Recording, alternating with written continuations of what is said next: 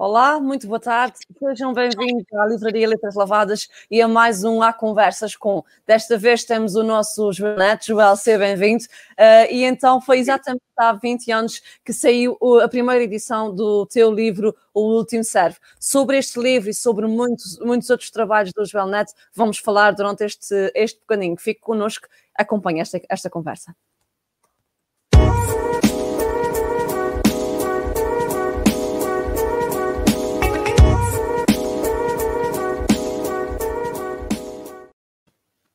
Olá, Joel, boa tarde. Seja bem-vindo à nossa dia. Tenho muito gosto. Muito obrigado. Obrigado. Tudo bem contigo? Tudo bem, está tudo ótimo. Contigo também? Tudo bem. também. Enquanto for assim, está muito bom. Joel, uh, foi exatamente há 20 anos que lançaste teu, a tua primeira edição do, do livro O Terceiro Serve. Muita coisa mudou desde então. Como é que tem sido esta jornada de ser escritor? Bom, um Há um momento de viragem neste, neste percurso, uh, há muitos momentos de viragem neste, neste percurso, é evidente. A aprendizagem foi uh, cavalgante, um, não andou sempre ao, ao, mesmo ritmo, mas aconteceu sempre em grande ritmo e às vezes em grandíssimo ritmo. Uhum. Uh, mas eu, eu, creio que se pode dizer que, que há um momento de, de viragem.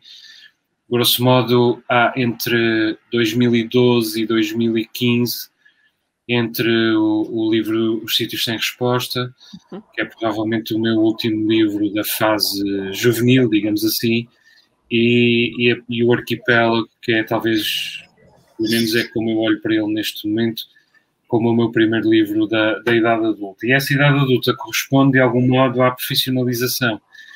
Uh, nós resistimos muito em Portugal à, à palavra escritor e mais ainda à palavra uh, profissional da escrita, Sim. a expressão profissional da escrita. E, no entanto, um, ainda há dias me perguntavam numa entrevista como é que eu assinava os recibos verdes, o que é que eu punha lá. É, e eu punho um escritor, porque é o que eu sou, é o que eu faço. E, e, e, mais até do que o que eu faço, é a minha identidade e não tenho medo dessa palavra e, e, e profissionalizei-me, uh, digamos assim, uh, há, há 7, 8 anos. Isto, o que é que isto quer dizer? Não quer dizer que eu tenha uh, mudado por completo aquilo que fazia, mas quer dizer que eu mudei a pirâmide, digamos assim, da minha, da minha atividade um, profissional.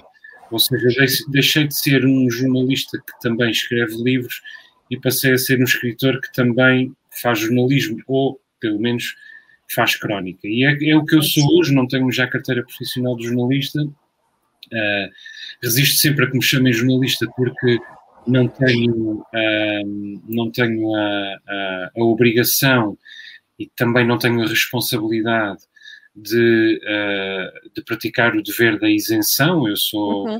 sou a, a minha isenção mede-se pela minha liberdade apenas, às vezes não sou isento, às vezes nunca sou imparcial, aliás, porque não tenho de praticar essa objetividade, pratico sobretudo a opinião e a crónica, que é uma espécie de visão, um fresco da, da, do tema em causa, da atualidade em geral. Uh, e isso mudou muito o meu, o meu uh, percurso, porque eu passei a pensar, em primeiro lugar, no exercício da, da ficção e nos outros uhum. géneros em que eu me, em que eu me exprimi. E depois, felizmente, com esse tempo vieram os leitores, que era uma coisa que eu tinha francamente menos uh, antes. E, e, portanto, eu gosto de acreditar que houve nesta mudança uma verdade uh, e que os leitores foram a primeira medida dessa, dessa verdade.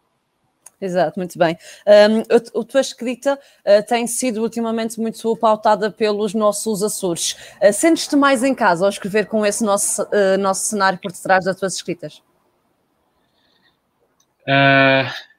sim e não. Isto é, sim do ponto de vista da busca da identidade e da pertença. Eu sempre fui sim. o açoriano onde onde estive, em todos os sítios da, da minha, da, da minha atividade pessoal, da minha atividade profissional, em todos os grupos de amigos foi o açoriano, não tinha amigos açorianos, mas era o açoriano em todo lado, era o, era o açoriano em todos os jornais onde trabalhei, seja onde for. Um, uh, ah, e, e, portanto, vivia longe dos Açores e sentia a necessidade de estender o braço em direção uh, aos Açores. Um, e, desse, e, há, e há efetivamente uma procura uh, da, da, da, ideia de casa. A ideia de casa é central e a ideia de regresso também é central. No fundo, eu estive sempre a trabalhar o regresso a casa até ao meu último livro, o, o, o, o segundo volume do, do meu diário uh, Vida no Campo.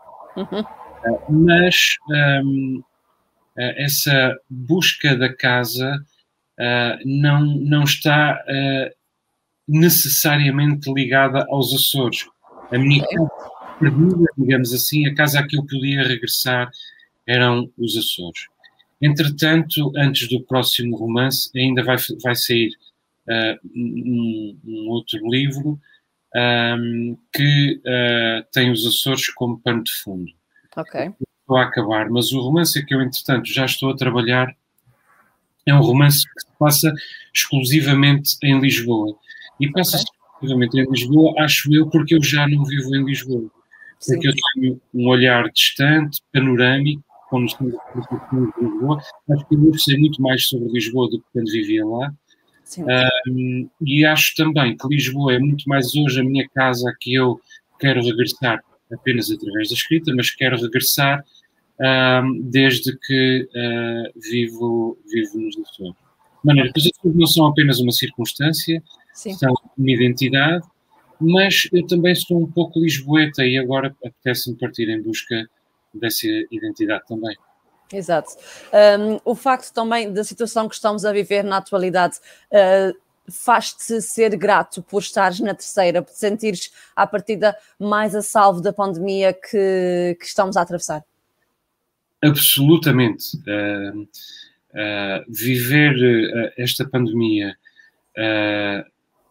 eu diria, se calhar, sobretudo em Portugal, foi. Um, foi profundamente redentor. Eu diria, eu diria, talvez não tenha havido até este momento.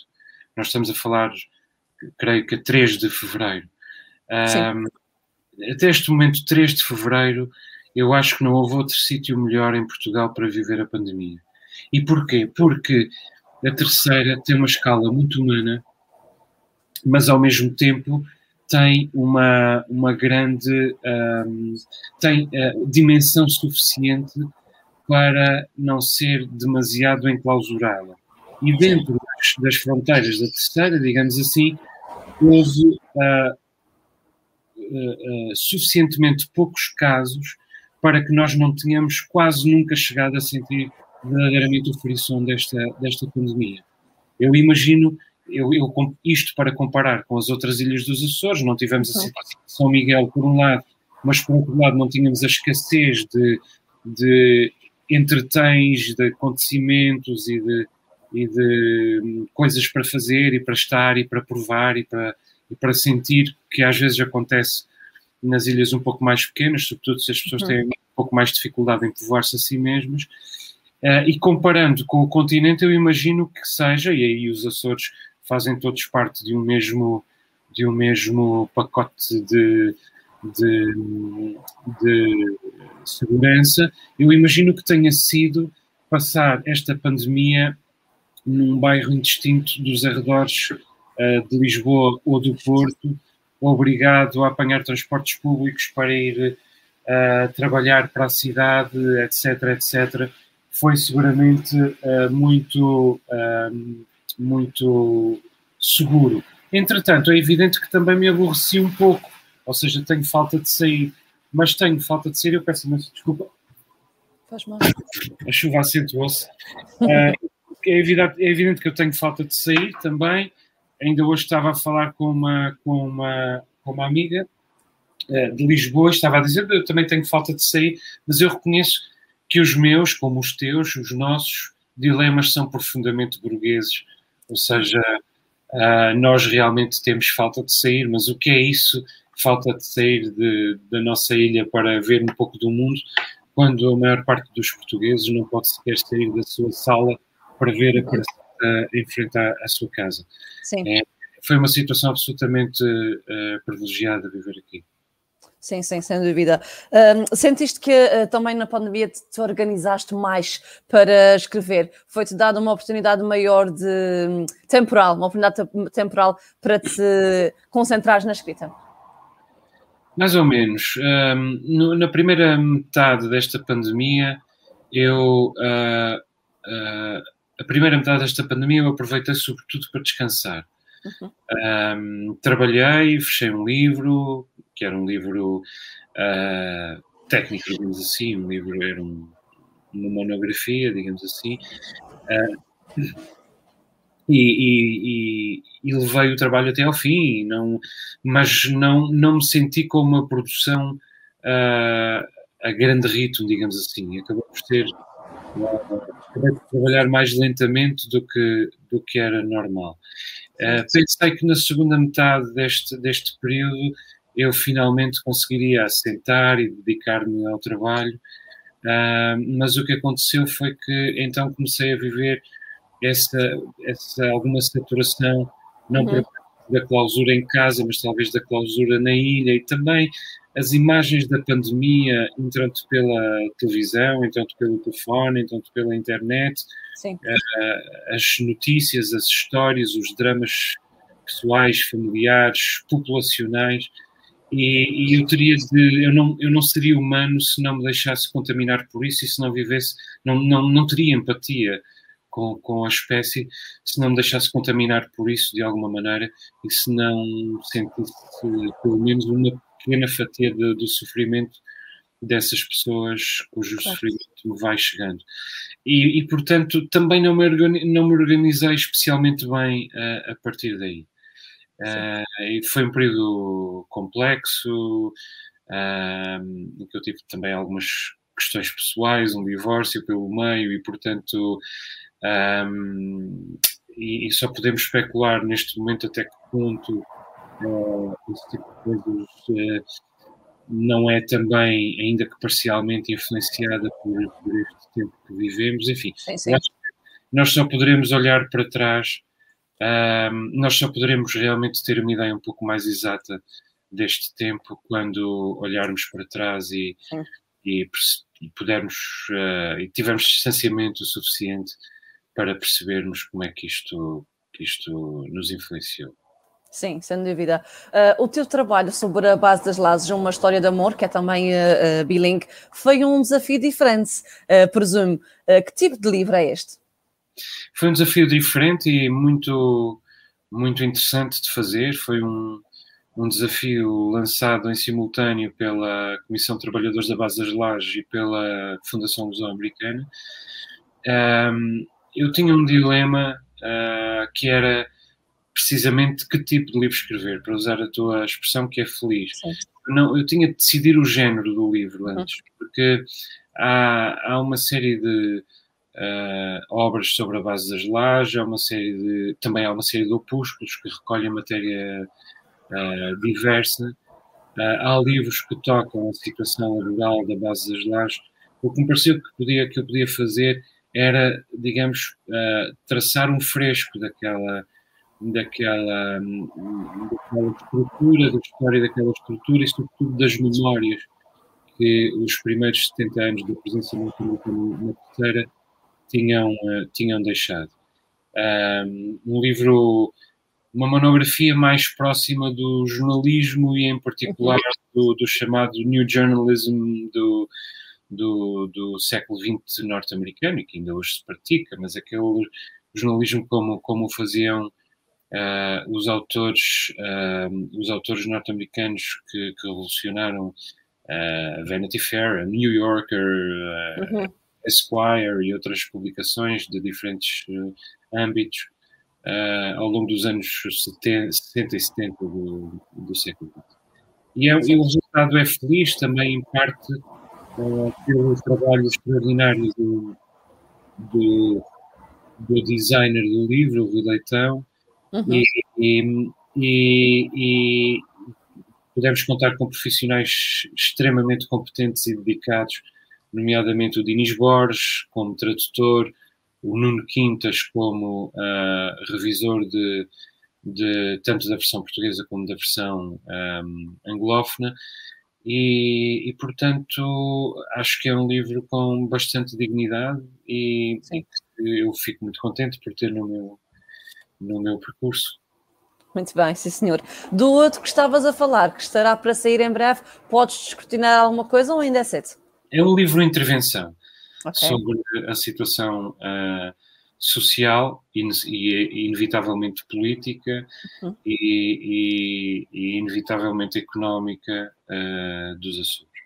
Mas uh, ah, um, não posso adiantar neste momento muito mais okay. do que isso, porque um, é possível que ainda venha a haver algumas uh, inflexões. Mas é, é um romance breve, digamos, uma novela okay. maior. Ok, e, muito bem.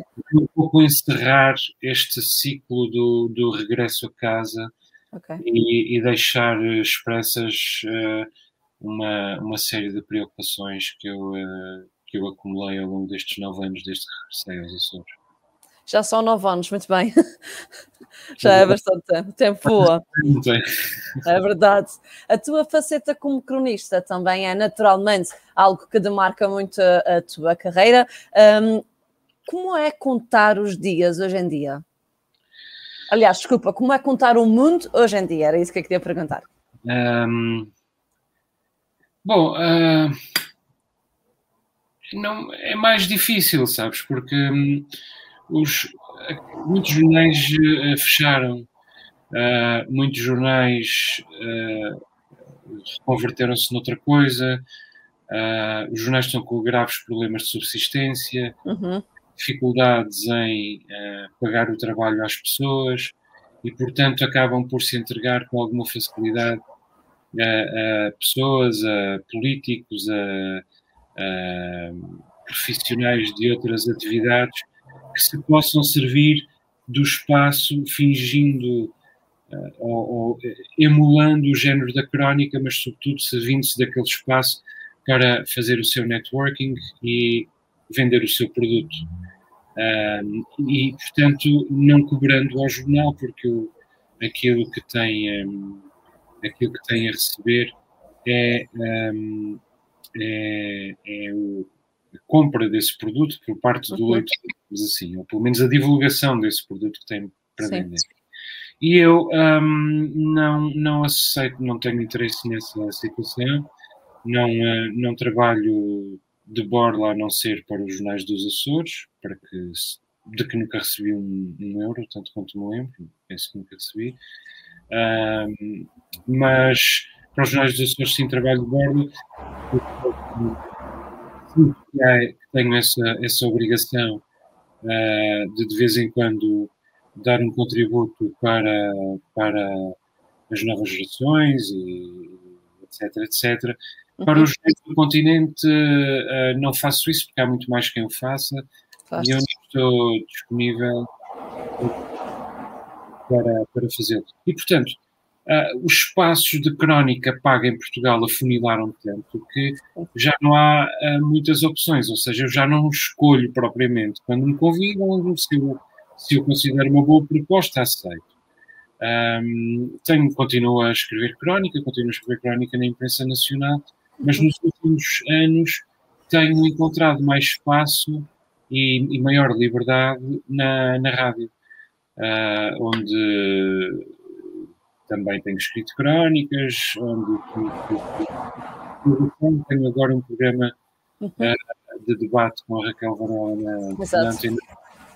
E, e no fundo aquilo que, que eu faço é uh, verter para uma linguagem eventualmente um pouco diferente uh, uh, o meu exercício de cronista, que é sobretudo, como tu disseste muito bem, contar o mundo a partir da observação que nós fazemos do mundo e que é sempre uma observação necessariamente particular.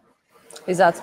mas o que eu queria exatamente perguntar era, a nível de descrição e de tocar as pessoas uh, com aquilo que lhes queres dizer, é mais difícil uh, contar o mundo por essa perspectiva, não pela procura que os jornais tenham do teu trabalho, percebes? Hum. Sim. Na escrita em si. Sim. A mais difícil, eu não sei se tenho termo de comparação, porque eu nunca.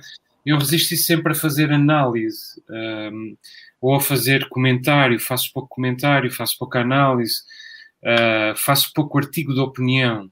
Uh, mas o meu lema enquanto cronista é menos opinião, por favor, cada vez menos opinião. Sim. Um, uh, digamos que a opinião que eu tenho está contida uh, na, na, leitura impressionista que o texto verter de um determinado tema e, sobretudo, no que essa leitura expressa sobre a minha leitura do, do mundo em geral. Sim. E, portanto, um, não sei se tenho muito termo de comparação, Sim. Mas, mas eu diria que um, os meus dois grandes géneros, uh, eu, eu, tenho escrito muita coisa, tenho escrito jornalismo, tenho escrito ensaio, tenho tenho escrito livros híbridos, tenho escrito teatro, um, okay. mas eu diria que as minhas duas linguagens preferenciais são uh, a crónica e o romance. O romance como uh, grande objetivo de vida e em que eu continuo a trabalhar e espero eu que a melhorar. Uh, de um livro para outro, às vezes melhoro do ponto de vista da, da melodia do texto, às vezes melhor do ponto de vista da arquitetura da narrativa, outras vezes, vezes melhor do ponto de vista da construção das personagens, e espero que ainda chegar ao romance em que eu consiga verter uh, o melhor de mim em todos esses e outros âmbitos em que o romance uhum. de que o romance vive. Mas a crónica talvez seja a primeira, uh, a primeira de todas as minhas vocações, desde já é a primeira do ponto de vista cronológico. Eu, eu escrevia, comecei a escrever crónica antes de escrever ficção. Uhum. E, e, e, é uma linguagem a que eu regresso com, com frequência e em que, francamente, eu sinto que me expresso bem. Eu diria que não, cabe, não me cabe a mim ser o, o melhor, o crítico de mim mesmo, um, não, não estou nessa posição, Sim. mas eu tenho de mim a imagem de que sou aquilo em que eu sou realmente melhor, aquilo em que eu já evolui mais e aquilo em que eu talvez uh, não tenha realmente uh, nenhuma razão para me sentir menorizado em nenhum momento é, é a crónica. E, e, e, também não sinto isso no romance, mas o que eu quero dizer é que acho que a linguagem que eu tenho mais depurada e mais concretizada é, é a da crónica, penso eu.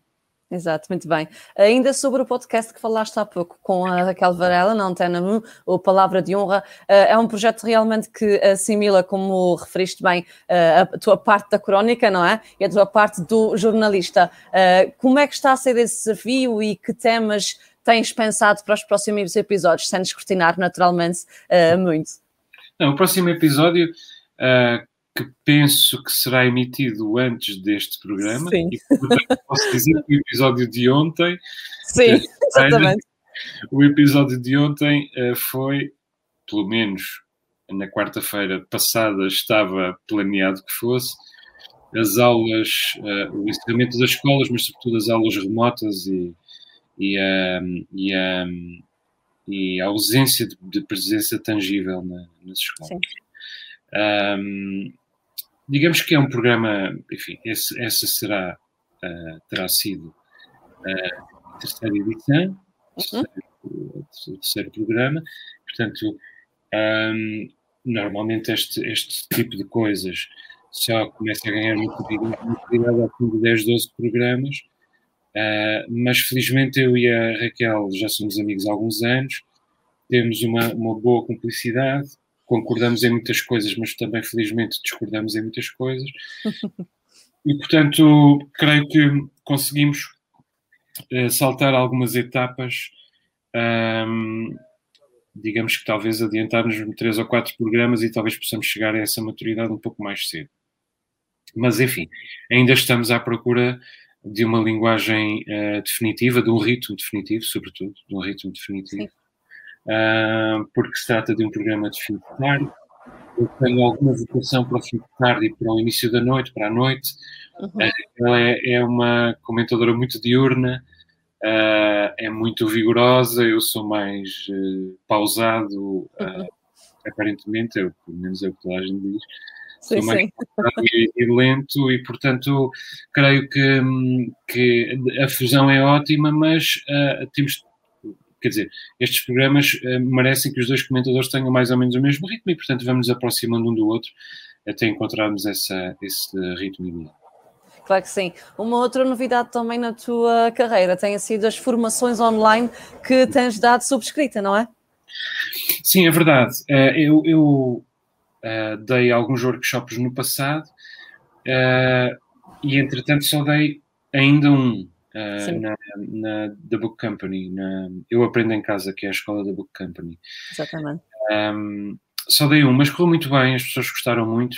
Tive um número estapafúrdio de, de, de alunos, digamos assim, ou de formandos, ou, ou não sei como chamar, de, de pessoas que vieram àquele seminário. A minha, a minha, digamos, o meu modelo é um pouco mais expositivo, está mais, está mais no, no domínio talvez do seminário do pedal, não sei. Uh, seja como for, um, correu bem e, entretanto, vou repetir esse, uhum. esse, esse, workshop em que tu, aliás, estiveste presente. Exato.